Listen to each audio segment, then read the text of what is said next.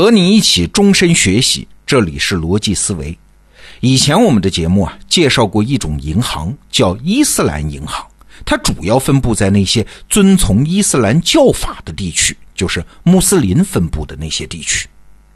那这些银行和我们常见的银行有什么不同呢？哎，最大的不同是它没有利息啊。为啥？因为根据《古兰经》的规定，利息就是不合法的。这很好理解啊，像在咱们中国古代，在欧洲中世纪，靠赚利息生存的人，也就是放高利贷的人，那名声也都不好啊。当时社会的普遍观念是，靠利息生存的人是不劳而获嘛。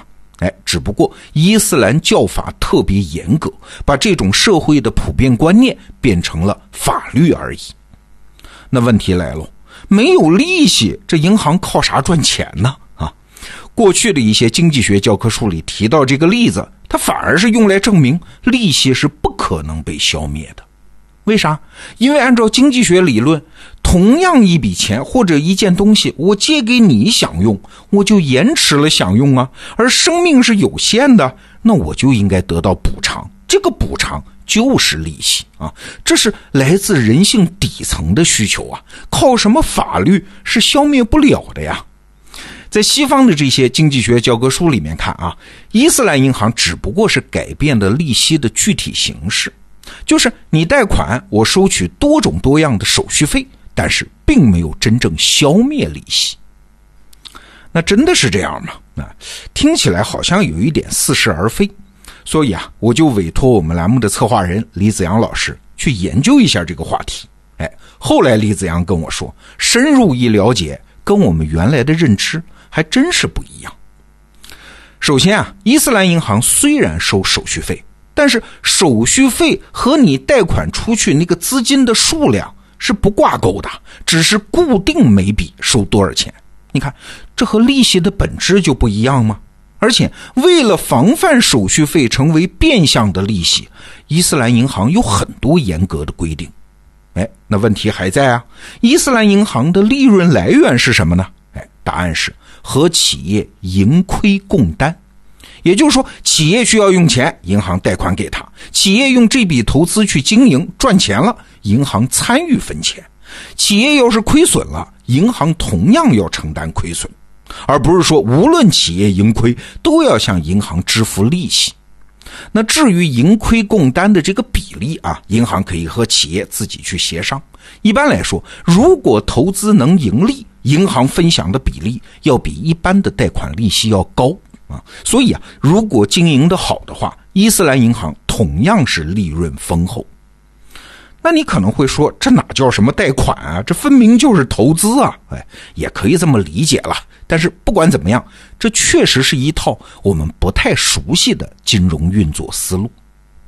我们今天这节目不纠缠细节，也不评价对错啊。但是这种不一样的金融观念、金融系统，确实也很开脑洞的啊，可以帮助我们反思我们熟悉的这套金融体制。最核心的呢，就是两点不同嘛。第一点不同是对风险和责任的看法不同。不知道你有没有这样的感受啊？和金融部门打交道，他们都是不担风险的。银行最核心的部门就是风控部门嘛，管的就是风险控制。你要贷款，哎，你得有担保。你赔钱了，你要先确保银行不赔钱啊。你委托基金买股票啊，就是把钱委托给基金经理炒股，赚了，基金经理是要分走一部分的。可赔了。那是你赔，他们是不负责任的。那金融部门这么做，当然有他们的道理，但是你不觉得吗？这里面好像有一点点不公平啊！但是没办法，金融行业从来都是这套规矩。那这套规矩的衍生结果是啥？既然金融业对客户赚不赚钱并不负责，所以当然就变成了一个纯粹的销售导向的产业啊，就是卖各种金融产品嘛。那金融产品和它的衍生品是非常复杂的，甚至复杂到谁也看不懂的地步啊！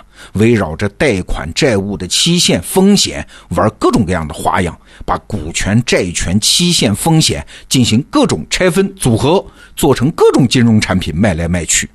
金融风暴金融危机是怎么来的？本质上就是这么来的，就是因为出钱的人和用钱的人在这个体制下是完全脱节，最后累积出来的风险嘛。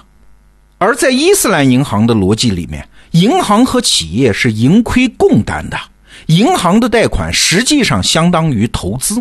这样一来，银行对企业的经营当然要参与很多了，甚至要分享一部分决策权的。这一来，对银行的要求就高多了。银行必须对产业本身有更深入的了解，它才能做个这样的判断呀。这种要求看上去很过分啊，但是实际上你想想，很多专业性的、开发性的银行，它一直都是这么做的。即使在我们的金融体系当中，也有这样的银行啊。